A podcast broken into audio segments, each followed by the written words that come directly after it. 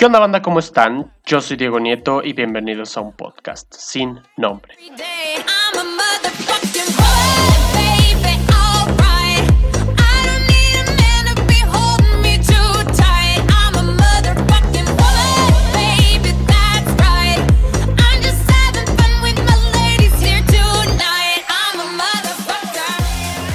Hey, ¿qué onda a todos? ¿Cómo están? Bienvenidos a un podcast sin nombre. Eh, estamos aquí, estoy muy contento de estar una semana más en un nuevo episodio. El día de hoy tenemos una invitada muy importante, una invitada que nos trae un, tema de suma importancia y que al mismo tiempo me emociona mucho el tema de, hablarlo. Eh, hoy estamos con Marcela Medellín. Marce, bienvenida. Eh, hoy vamos a tocar este tema, el, el cual el episodio titulamos No todo terminó o no todo acabó el 8 de marzo y vamos a hablar un poquito del tema de la mujer, de toda la situación que vivimos, no nada más en México, sino creo que en Latinoamérica y en muchos lados del mundo. Muchísimas gracias, Diego, por invitarme. De verdad me emocionó un chorro cuando me dijiste que, que si podíamos hablar de, bueno, el artículo lo, lo publiqué a principios de, de, mes, del mes de mayo, y este, y bueno, cuando me, me, invitaste a hablar sobre él, pues me emocionó un chorro, ¿no? Porque es un tema súper importante y del cual, este, pues me gusta como constantemente estarlo poniendo sobre la mesa, sea cual sea eh, eh, la situación, ¿no? O sea, sea en un salón de clases, sea en una comida familiar o sea en una reunión con mis amigos. O sea, siento que es un tema súper importante y de verdad que me da mucho gusto que le des espacio a un tema como este en, bueno, en, tu podcast. Muchas gracias. Sí, no, la verdad, como dices, creo que es un tema que em, es muy importante y está bien y está, o sea, yo veo muy bien el ponerlo sobre la mesa las veces que, más las veces que más se pueda, ¿no? Porque eh, tratamos de tomar la importancia nada más en el mes de marzo, eh, que es cuando hacen más ruido. Ya lo comentábamos antes de empezar el episodio. Entonces, pues la verdad, yo leí eh, este artículo que hiciste, está muy bueno. A todos los que nos van a estar escuchando se los voy a dejar en un link en, en Instagram. Y, la verdad es que es muy bueno y, y, por lo mismo me animé a invitarte, me dio mucho gusto leerlo y, ver la manera en la que te expresaste y sobre todo porque creo que a la audiencia le va a servir mucho los puntos que, que compartiste. Entonces, pues primero que nada, antes de que, de que toquemos el tema del artículo, ¿tú por qué o qué fue lo que te inspiró y, y en qué te motivaste o en qué te basaste para escribir ese artículo y todavía eh, publicarlo y, compartirlo a los demás? Pues mira, eh, yo, eh, bueno, como tú ya sabes, estudié la carrera de Relaciones Internacionales. Es una carrera en donde estudiamos muchísimo la sociedad estudiamos eh, mucho al individuo como tal. A mí el comportamiento humano es algo que me, que me llama mucho la atención, es algo que estoy constantemente leyendo, trato de aprender, trato de compartir, etcétera. Em, y pues bueno, la situación actual en, en el tema de, del papel de la mujer en México, es un tema que me llama muchísimo la atención desde que, desde que estoy en la universidad, ¿no? O sea, desde hace ya varios años. Eh, me, llamó muchísimo la atención en su entonces y lo sigue haciendo eh, día a día por, por, tantísimas cosas, ¿no? O sea, ser mujer en México representa un sinfín de, de significados, pero lo, o sea, lo que más me, me llamó a hacer esto fue la actualidad, ¿no? O sea, lo que estamos viviendo hoy en día en cuestión de, seguridad, digo, porque podemos hablar de la mujer en muchos temas, ¿no? Pero en cuestión de seguridad, creo que es un, tema que se tiene que poner sobre la mesa. Em, y bueno, como mujer, te puedo decir que el, el vivir la inseguridad de un país al que se se ha empezado a hacer o tiene ya muchos años haciéndose ajeno a un tema que es de suma importancia, me duele, ¿no? Este, como lo menciono en mi artículo, me duele este, cuando no se nos escucha, cuando eh, se, se, trata de apagar una voz que se está levantando. Entonces fue esa como, esas son las principales razones que me hicieron escribirlo. Em, he leído mucho sobre el tema, sigo estudiándolo, o sea, no te voy a decir que soy una experta así profesional en, el tema, lo sigo estudiando, sigo aprendiendo, tiene una cantidad de información detrás que podemos este, investigar y aprender de. Entonces, eso fue lo que, lo que me impulsó a decir, ¿sabes qué? Ya, hay que ponerlo, o sea, la gente tiene que, o sea, aunque nos incomode a veces el tema, hay que, hay que leerlo y hay que escucharlo un poquito más. Entonces, pues eso fue lo que me, lo que me impulsó a, escribirlo. Pues sí, la verdad es que es muy buena la intención y como dices, hay mucho detrás de, no nada más hasta lo que vemos todos los días en redes sociales o lo que genera controversia. Como tú dices, hay muchos temas, sobre todo por la inseguridad y por todo el tema que se arrastra no de, tiempos recientes, sino de décadas y décadas atrás, ¿no?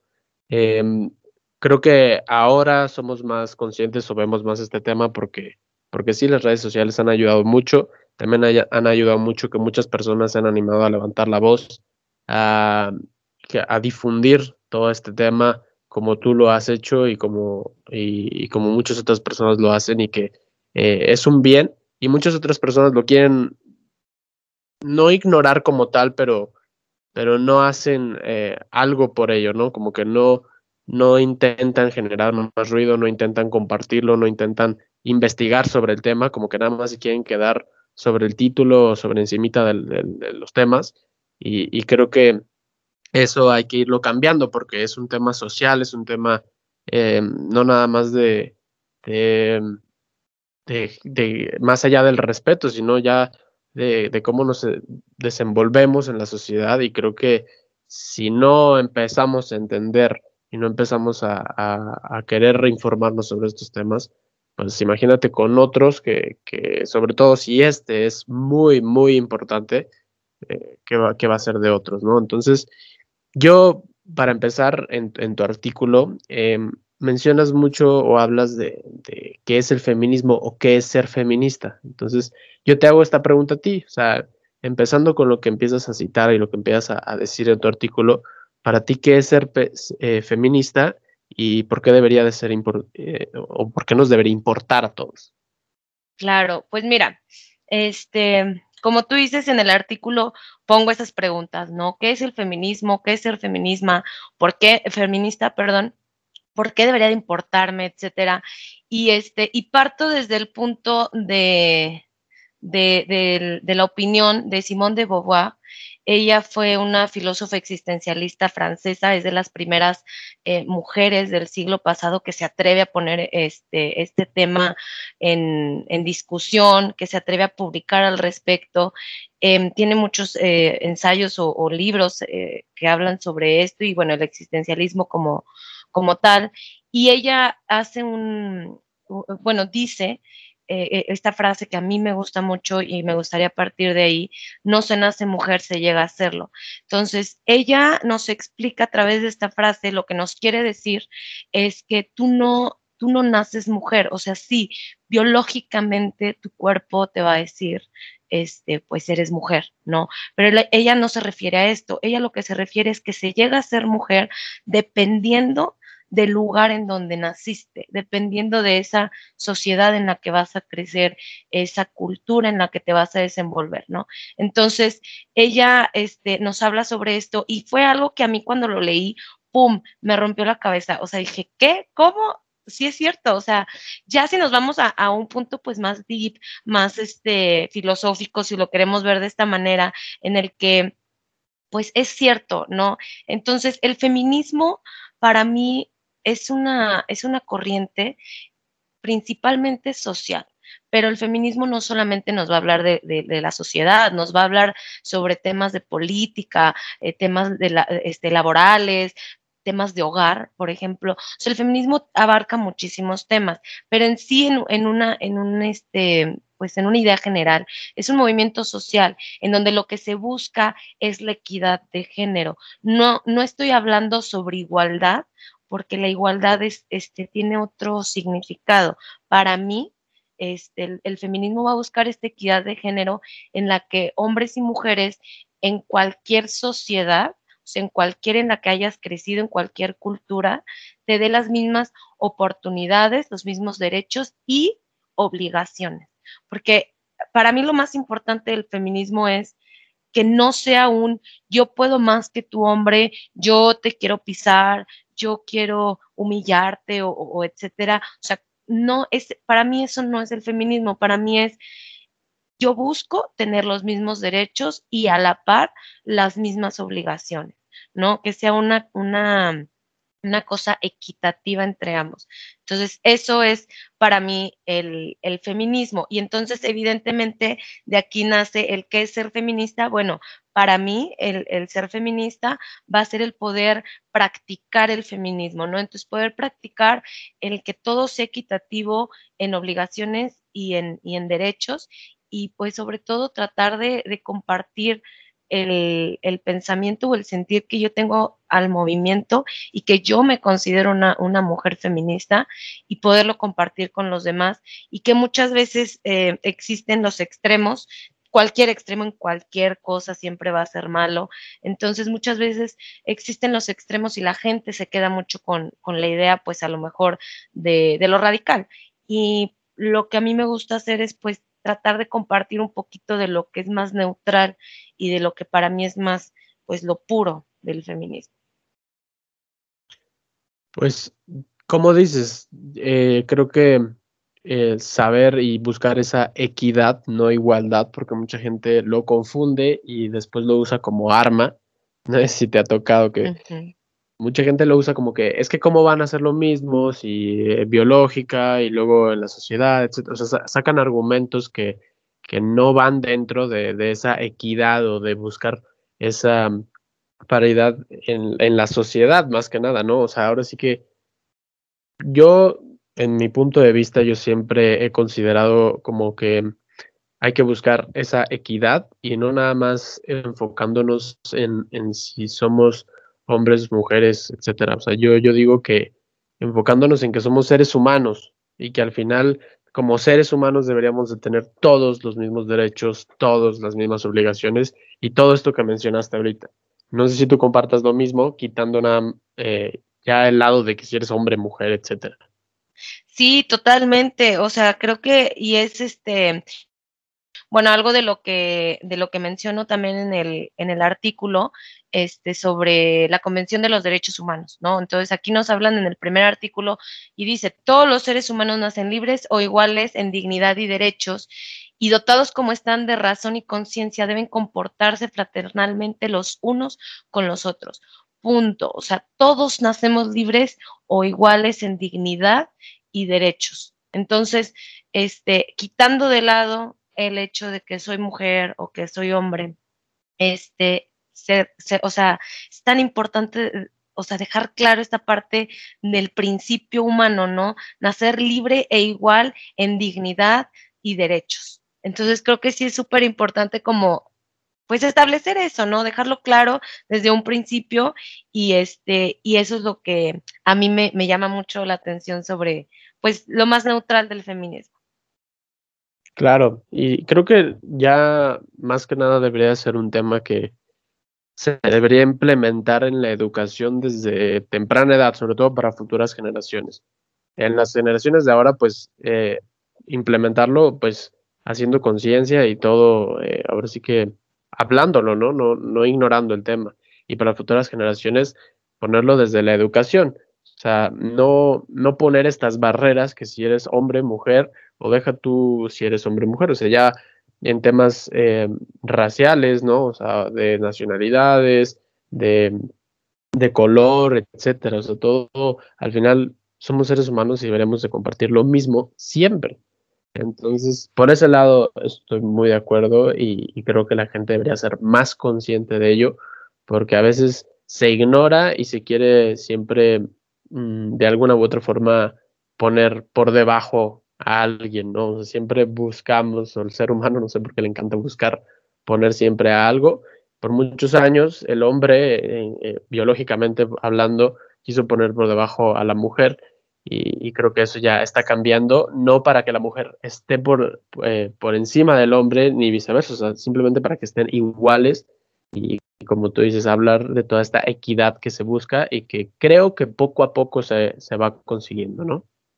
Claro, está, te, lo juro que acabas de, así, de darle al clavo a una de las cosas que menciono en el, en el artículo, que es la educación. ¿no? O sea, tú dices, o sea, empezar con las nuevas generaciones, etcétera. Una vez, eh, no hace mucho, este, platicaba con, con unos amigos, hombres y, mujeres. Bueno, en, su mayoría eran hombres y solamente éramos dos mujeres, pero entonces platicábamos sobre el tema, ¿no? Y hablábamos mucho como de, primero hablábamos del machismo, ¿no? Y decíamos, bueno, el, ser machista eh, o haber crecido en un ambiente machista no es algo en México, no es algo que le sorprenda o que le salte de contexto a nadie. Me parece que es algo, pues, que se, es general. No voy a decir que todas las familias son, son machistas, pero en, una, en, un concepto muy general, eh, nuestro país culturalmente ha sido machista por muchísimos años, ¿no? Entonces, este, platicaba de esto con, con mis amigos y, decíamos, ok, ya crecimos en, en un ambiente machista. Sí, nuestros papás, nuestros abuelos, nuestros bisabuelos, etcétera, todos ellos también crecieron en un ambiente machista y es este, pues la línea que vas siguiendo, ¿no? Es, lo que aprendiste y es como, como vas este, enseñando a las futuras generaciones. Y claro, hubo una que otra generación que fue cambiando algunas cosas y eso nos ha ido ayudando a ir creciendo y avanzando como sociedad. Decíamos, pero actualmente, ¿de quién es la culpa que nuestra sociedad esté como esté? Y, este, y llegábamos a la conclusión y yo les decía, es que saben que la verdad es que es culpa de nuestros abuelos y es culpa de nuestros papás y también muchísimo de lo que pasa hoy en día es nuestra culpa, o sea, ya como generación, hablándote de gente que tiene más de 25 años, ¿no?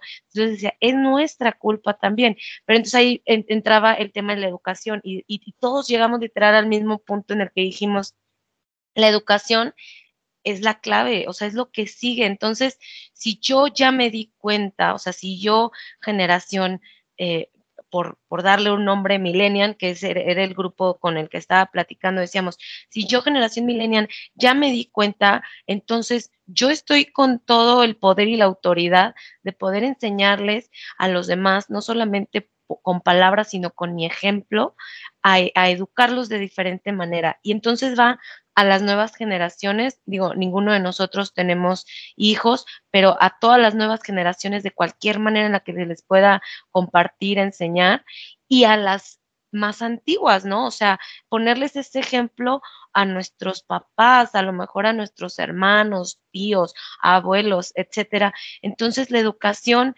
es un punto clave en cualquier sociedad. Siempre vamos a encontrar distintas eh, sociedades, pues todas tienen una distinta historia, un distinto desarrollo dentro de ella y por eso existen tantas culturas en el mundo. Pero siempre vamos a ver que este tema de, de la equidad de género en todos va a estar en un estatus distinto, ¿no? Porque entonces todas las sociedades se han, se han ido desarrollando de distinta manera y ya no importan las demás ahorita, o sea, la que nos va a importar y lo que platicábamos era, ya nos, o sea, ya es nuestro boleto, ¿no? Ya nos toca, ya nos educaron, ya nos enseñaron, órale, va, ¿quieres cambiarlo? Va a costar y es con palabras y es con acciones y con ejemplo. Entonces yo creo que la educación es la clave, así literal, en casa principalmente, empezando en casa porque es nuestro primer entorno cuando, cuando nacemos y empezamos a, crecer como individuos y evidentemente también en, en, la escuela. Y ya con eso, bueno, se va a ir armando un tipo de educación distinta eh, social, de una manera general.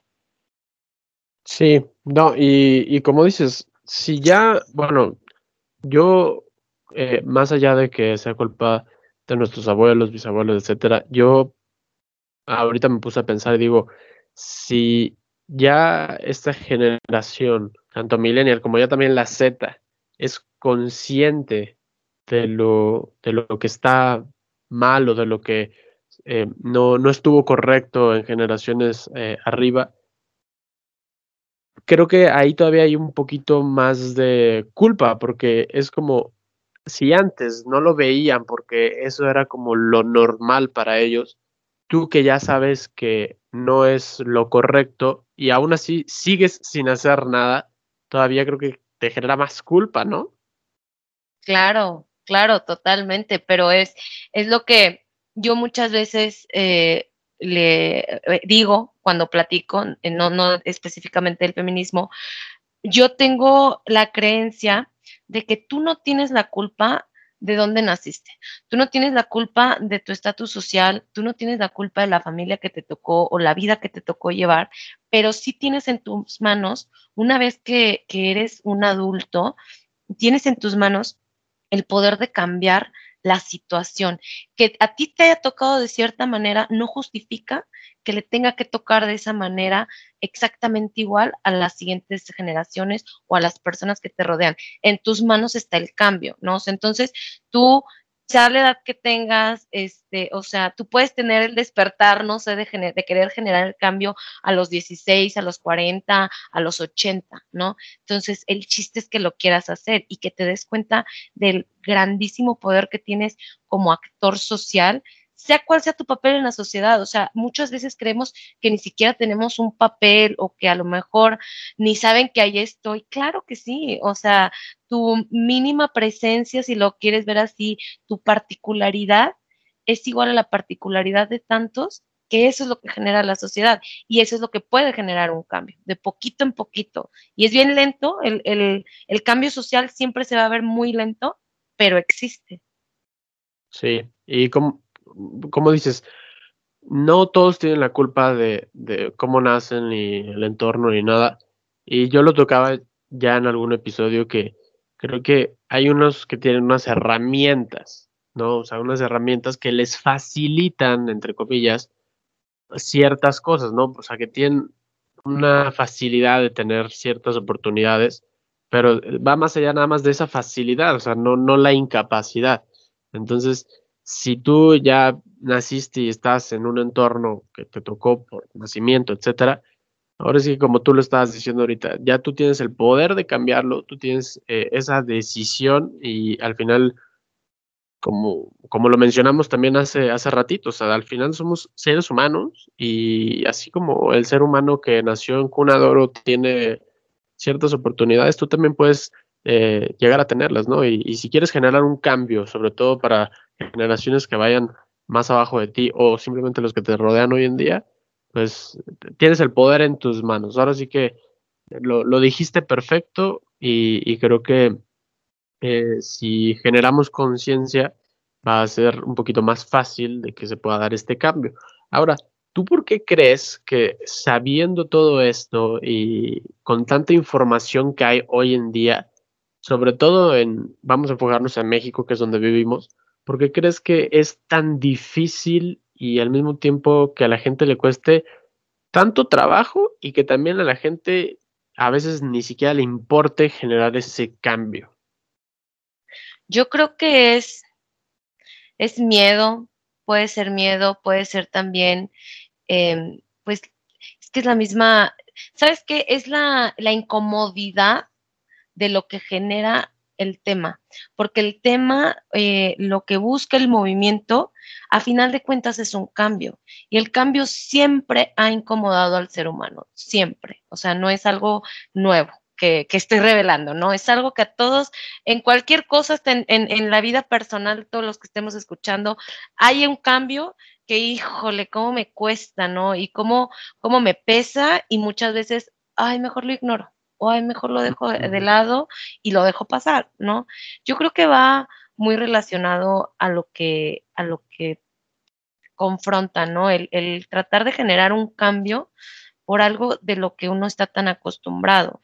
Y entonces es una indiferencia que se crea a nivel sociedad, este, que hace que en México la gente a lo mejor sí lo escucho, sí lo leo, entre comillas, sí me importa, pero hasta ahí.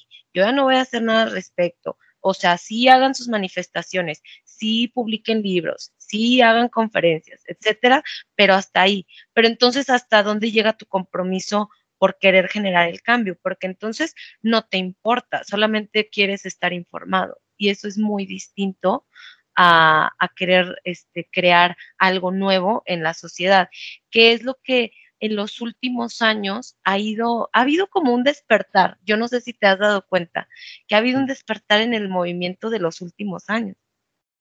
Sí, sí, sí, ha cambiado mucho a, a como era antes. Totalmente, o sea, te lo juro que yo me pongo a pensar hace 10 años, por ejemplo, no se escuchaba, o sea, como, como era ahorita, o sea, como es ahorita, en, hace 10 años, sí había uno que otra noticia al respecto y, lo que tú quieras, pero como hoy, o sea, yo creo que lo que tú decías al principio, el poder de las redes sociales ha generado un cambio y un impacto en tantísimos temas a nivel global y este ha sido uno de ellos. Sí, y, y ahora, o sea, lo vemos, híjole, yo creo que en los últimos, bueno, que yo me acuerde y que haya sonado más fuerte en los últimos 3, 4 años, es donde más lo he visto. Y, y, y el simple hecho de que una persona lo comparta y lo vean y todo, eh, hace una gran diferencia y no nada más le está llegando a los millennials o así. Yo he visto y también le llega a mucha gente que, que no compartía esas ideas, a lo mejor en, en, su adolescencia, etcétera, porque tenían otra cultura, porque vivían en otros tiempos. Y hoy, hoy en día, a pesar de que vivieron esas épocas y que estuvieron como acostumbrados a ello, hoy de todas formas se abren, abren su mente e intentan hacer ese cambio, ¿no? Muchos, eh, mucha gente ya, ya grande, ¿no? Hasta, ¿qué podríamos decir? Hasta los baby boomers. Sí, totalmente. O sea, siento que pobres baby boomers, siento que es a los que más les han tocado los golpes del les cambio han tocado muchísimos cambios. Pero muchísimos, o sea, por ejemplo, mis, mis papás, mis tíos y mucha gente que conozco son de esa generación.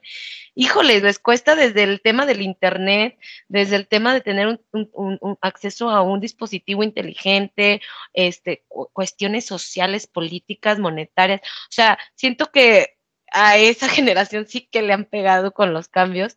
Y bueno, a las demás también, ¿no? O sea, a las demás también nos ha tocado ver este muchísimos cambios, sobre todo sociales. Y entonces, hablando de, de, este, o sea, de, del feminismo, eh, es lo que yo pongo en, en el artículo, que como esta indiferencia de una sociedad machista el dolo y desesperación de esta misma es lo que ha llevado distintos movimientos feministas a una ola de acontecimientos, ya sean violentos o revolucionarios, esa, esa opinión sí va a ser subjetiva, lo voy a dejar así, eh, que, que han levantado la voz no solo por ellas, sino por todas esas mujeres que ya no están, ¿no? Entonces, este, este cambio que se busca en esta sociedad, este despertar que se ha escuchado de los últimos años, no solo en México, o sea, en América Latina en general, han sido los últimos, más o menos se han empezado a escuchar como con más fuerza desde el 2016, 17 aproximadamente, para acá hay mucho registro de cómo las personas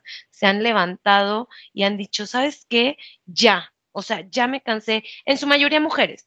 Claro que hay muchísimos hombres que también apoyan la causa y hay muchísimos hombres que también van a las marchas y que también opinan y que, etcétera, pero claro que es evidente mujeres es lo que más vamos a ver en este, en este movimiento. Y entonces, en México, la impunidad, la desesperación, la desensibilización, desensibilización, perdón, y la falta de derechos humanos es lo que está haciendo que las mujeres nos levantemos y digamos, ya basta, o sea, ya me cansé, nos están matando, ¿no? Entonces, es ese, es ese miedo, es tan grande el miedo que tenemos las mujeres, y me atrevo a hablar por muchas, por mí y por muchas, es tan grande ese miedo que tenemos de salir a la calle solas, de decir ciertas cosas, de vestirte de cierta manera, de realizar ciertas actividades, es tanto el miedo que se nos quitó el miedo, ¿no? O sea, infundió tanto en nuestro cuerpo el pavor y ese miedo de, hacer las cosas y de decir y de actuar que dijimos, ¿sabes qué?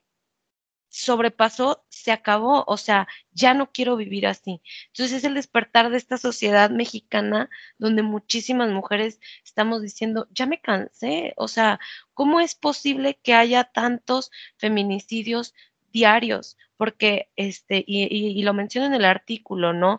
Hay, hay datos según este, bueno, hay datos nacionales, según la ONU, este, y también según el INEGI, hay muchísimos datos donde nos dicen 10 mujeres son asesinadas en México diario. O sea, 10 madres, 10 hermanas, 10 hijas, 10 esposas, 10 amigas, ya no regresan a su casa. ¿Cómo es posible? O sea, eso es lo que a mí ya no me cabe en mi cabeza. Es una de las este, pues, razones por las que quise escribir el artículo. ¿Cómo es posible que vivo en una sociedad a donde muchísima gente, no voy a decir que a todos, pero a muchísima gente le es indiferente el que 10 mujeres no lleguen a su casa porque las matan porque nacieron mujer. Porque esa es el, eh, la definición que se le da al, feminicidio. Según eh, la, la, definición que yo tomo para el artículo, según Marcela Lagarde de los Ríos, dice que el feminicidio es una voz homóloga a homicidio y solo significa asesinato de mujeres.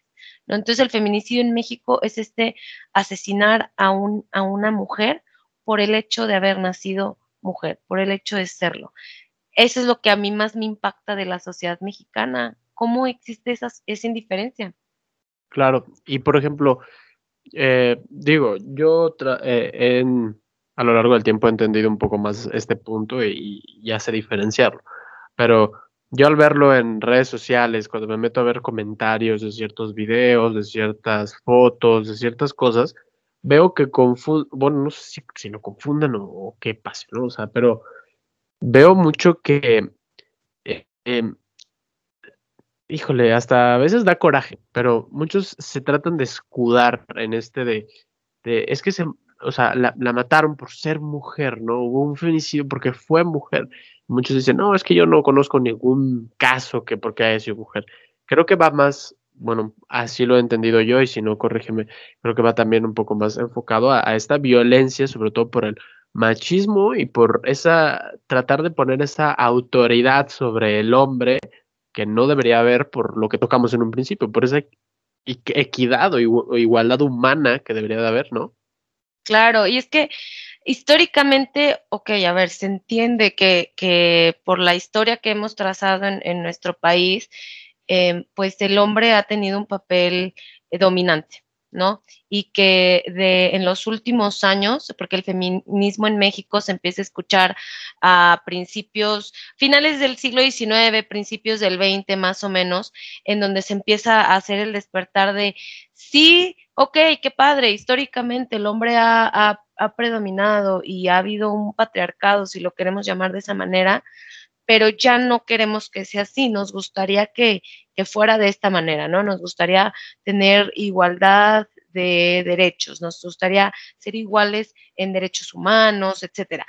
Entonces, este, es, es un, es un tema tan, tan antiguo y tan nuevo a la vez, no es de sorprender decir que, que, que, el hombre ha tenido un papel tan dominante en nuestra sociedad y en nuestra historia, pero es eso, historia, y la historia se escribe todos los días. Entonces, si estos pequeños cambios sociales este, que van avanzando día a día, van a generar que dentro de, yo quisiera esperar que dentro de unos años volteemos a los 20 y digamos, wow, o sea, de verdad, sí hubo muchísimo, eh, bueno, pues eh, hizo, hubo mucho desmadre, ¿no? Al, al, tema y generaron este cambio y este cambio y este cambio. Porque entonces si volteamos un poquito la historia, tantísimos cambios que ha habido en, en México, este, por, por esta eh, equidad de género, entonces creo que mucha gente sí se escuda en el, ay, es que pues así son las cosas en México. Sí, así son, pero tú las puedes cambiar. Muchos se escudan también en que ok, sí mueren 10 mujeres y mueren 40 hombres. Creo que eso tampoco debería de ser, eh, o sea, ni siquiera deberías de comparar, eh, o sea, deberíamos de decir, no murió nadie, ¿no? Exacto, qué triste, qué triste que tengamos que comparar. Es que aquí más, es que acá menos. O sea, uno, ¿en qué sociedad estoy viviendo? O sea, qué, qué mal se escucha cuando, cuando lo decimos de esta manera, ¿no? Pero la diferencia es que a los hombres eh, los homicidios que existen hacia, hacia los hombres no es porque son hombres, es en su mayoría porque los quisieron asaltar o porque los quisieron secuestrar, por ejemplo. Que no estoy justificando ese tipo de inseguridad o violencia, pero no los está, no, no está habiendo un homicidio por ser hombre, está habiendo un homicidio por tu coche, por tu cartera, por tu reloj, eh, por tu dinero, ¿no? Eh, va más hacia ese tema y acá no es por ningún, o sea, puede ser por esos o puede ser por muchísimos temas más, ¿no? Entonces, este, no, no nos estamos enfocando a que te están matando solo porque eres mujer. O sea, es como si yo me visto de azul y salgo a la calle y digo, no, ¿sabes qué? De azul no, porque siempre que alguien viste de azul, lo matan y se haga una particularidad. Eso es, es lo que pasa con los feminicidios, que se hizo una particularidad en el hecho de que están asesinándote solo por ser mujer. Y entonces ahí ya no entra el me escudo, no me escudo, ese el solamente abre un poco el panorama de tu raciocinio y trata de ver cuál es la diferencia entre uno y otro, que no se justifica ninguno de los dos, pero el, tema, bueno, aquí es eh, los feminicidios. Claro, y creo que también va mucho porque eh, no nada más de que sales, eres mujer y te matan, sino porque desde un principio como que quieren abusar, quieren hacer esto, y obviamente la mujer, sobre todo hoy en día, es, más consciente y, es, ahora sí que da ese respeto que a lo mejor antes no se daba, ¿no? Entonces, pues no se deja y todo, y ahí es donde llega esta, esta violencia que en muchos casos, como tú lo dijiste, 10, mujeres al día, pues llega a, la muerte, ¿no? Entonces, eh, otra cosa que mencionamos en tu artículo es que muchos ni siquiera hacen caso o, lo ignoran o lo hacen ver como algo normal porque a ellos no les ha pasado. Y creo que esa falta de empatía es eh, una de las principales razones y uno de los principales crímenes que cometemos como sociedad, eh, sobre todo hablando de este tema. Que no tengas empatía y que quieras generar conciencia hasta que te pase a ti o hasta que le pase a alguien. O sea, imagínate o, ustedes, gente que están, que están escuchando, imagínense que esas 10 mujeres, por situación del destino, bla, bla, hayan sido 10 mujeres de tu familia y que en ese mismo día te hayas quedado sin esas 10 mujeres. Ahora no vayámonos a esas 10 mujeres, con una sola, tu hermana, tu novia, tu mamá, tu abuela, este, tu mejor amiga, eh, tu vecina, yo qué sé, no, o sea, pero no te tiene que pasar para que tú generes conciencia y que tú tampoco eh, quieras hacer un cambio, ¿no? Claro, no, y es que sabes que es lo que tú dices, es la empatía y en, bueno, no sé si escuchaste acerca de, del, del, movimiento de Me Too en, que se llevó a cabo en redes, en, sobre todo en Twitter, no sé si lo escuchaste. Mm, lo, escuché mucho, pero no, no me involucro tanto con Twitter. Ah, ya, no, no, bueno, mira, eh, a, grandes rasgos.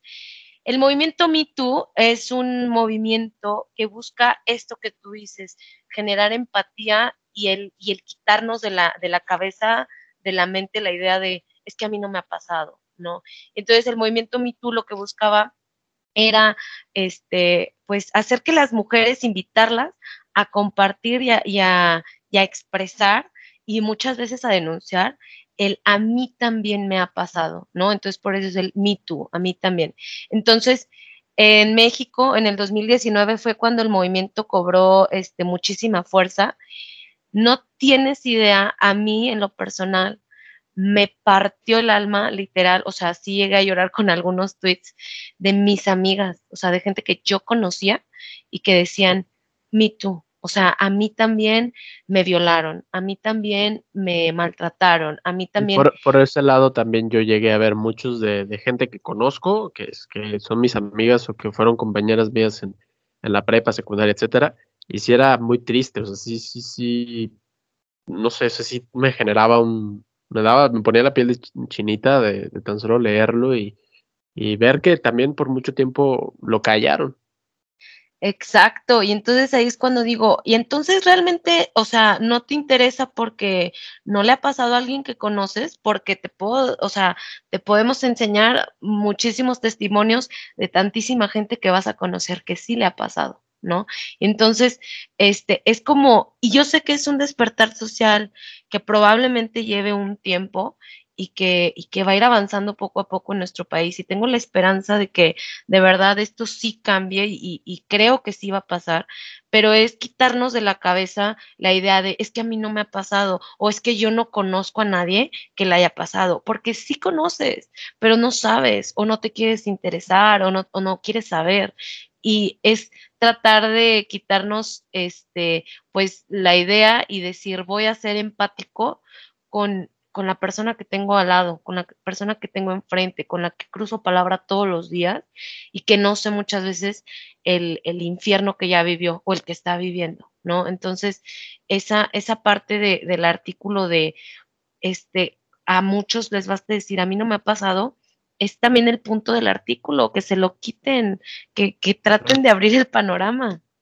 No, y creo que también va más por el, o yo lo veo más por el lado de que hay que buscar también esa justicia para las personas que desgraciadamente ya vivieron una situación y también luchar por esas personas a las que no les ha pasado nada y queremos que no les pase nada, porque no nada más es también este lado de empatía por los que ya les pasó, sino también buscar ese cambio para que deje de pasar y que cada vez sea menos la gente que tenga que contar estas experiencias hasta que ojalá, digo, es, es, va a ser muy difícil, pero no imposible, pero ojalá que lleguemos un día en el que ya no haya, o sea, que sea muy raro escuchar una historia así.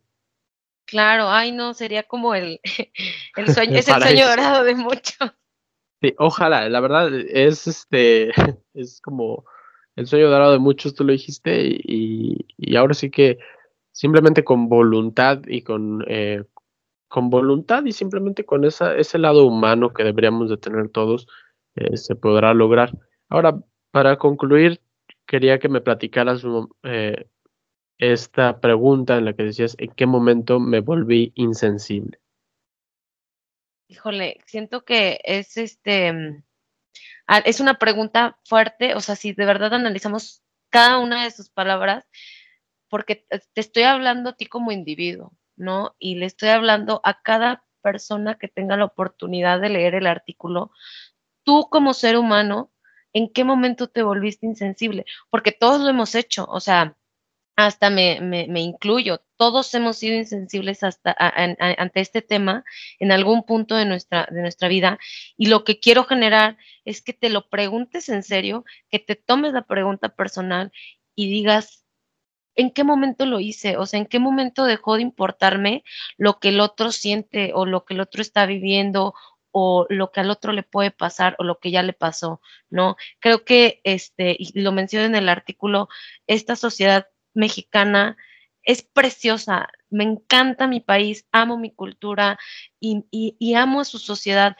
pero lo que yo no entiendo es, y lo pongo en el artículo, cómo, cómo una sociedad se levanta como nunca en un septiembre del 2017 en el terremoto de, que hubo en, el país, cómo el país se detuvo, o sea, eh, yo me acuerdo, yo no tuve clases en la universidad, me fui a, de auxiliar a la Cruz Roja con muchísimos amigos más a trabajar, o sea, cómo una sociedad se paraliza, voltea y dice, al vecino le pasó, o sea, al, a la otra persona de mi mismo país, de mi misma edad o más grande, más chico, lo que sea, le pasó, yo quiero detener lo que estoy haciendo porque les quiero ayudar. ¿Cómo podemos vivir? en una sociedad en la que crea este cambio que a nivel mundial tuvo un, un, un, este, sonó a nivel mundial, pero de manera increíble. O sea, hay muchísima gente eh, de, muchos países que hablaron al respecto en su momento. ¿Cómo puedo vivir en un país y en una sociedad que cuando le digo que 10 mujeres las matan todos los días porque nacieron mujer, no les importa. O sea, ¿en qué momento llegué a ese punto de, de insensibilidad humana, falta de empatía? Y el, y el punto del artículo es si ya me di cuenta, ¿qué voy a hacer para cambiarlo? O sea, ¿qué, qué puede estar en mis manos? Y, y, es algo que queda totalmente en la educación y en la conciencia de cada individuo, que lo lea cada individuo que pueda tener la oportunidad de escuchar el podcast o que lo pueda compartir con las demás personas, su conocimiento del tema es yo me voy a abstener entonces de ciertos comentarios, de ciertas actitudes. Esas son las maneras en las que yo puedo dejar de ser tan insensible ante el tema y de ignorarlo, porque muchas veces sabemos que está ahí y lo dejamos de lado, ¿no? Entonces, creo que el momento en el que me volví insensible, cada quien, cada sujeto tendrá la, la oportunidad de hacer una retrospección y pensar en qué momento lo hice, pero ya no es bueno, lo hice, es el qué voy a hacer para ya no serlo, ¿no? Claro, Sí, exactamente, tal cual como lo dijiste, y, citando las, las preguntas que tú hiciste son las preguntas que me gustaría hacerle al público, que eh, son con las que terminas tu, tu artículo, que son, ¿qué estás haciendo para erradicar la violencia de género? Tú que nos estás escuchando, ¿estás haciendo algo al respecto? Y, y si lo estás haciendo, ¿podrías hacer más? Esas son las preguntas que, que les dejo. Eh, igual, de igual forma, eh, traten de, compartirlo, dejen de ignorar el tema. Si eres una persona que considera que no lo ignoras y que estás haciendo algo, haz la pregunta, ¿puedes hacer más? De que puedes, estoy seguro que sí, inténtalo, compártelo, eh, exprésalo, haz algo al respecto, no nada más lo dejes en tu conciencia o con quedarte con la información. Creo que hay que hacer algo al respecto eh, por más mínimo que sea, creo que si todos juntos vamos ayudando, vamos poniendo un granito de arena, eh, si puedes más de un granito de arena, hazlo, pero hacerlo todos juntos, vamos a llegar al resultado que tanto esperamos y sobre todo esta sociedad eh, de, de, de, las mujeres y de las feministas que buscan todo este cambio por un bien, no nada más para ellas, sino para un bien para la sociedad, ¿no? Entonces, por lo mismo, ¿tú quisieras terminar con algo más?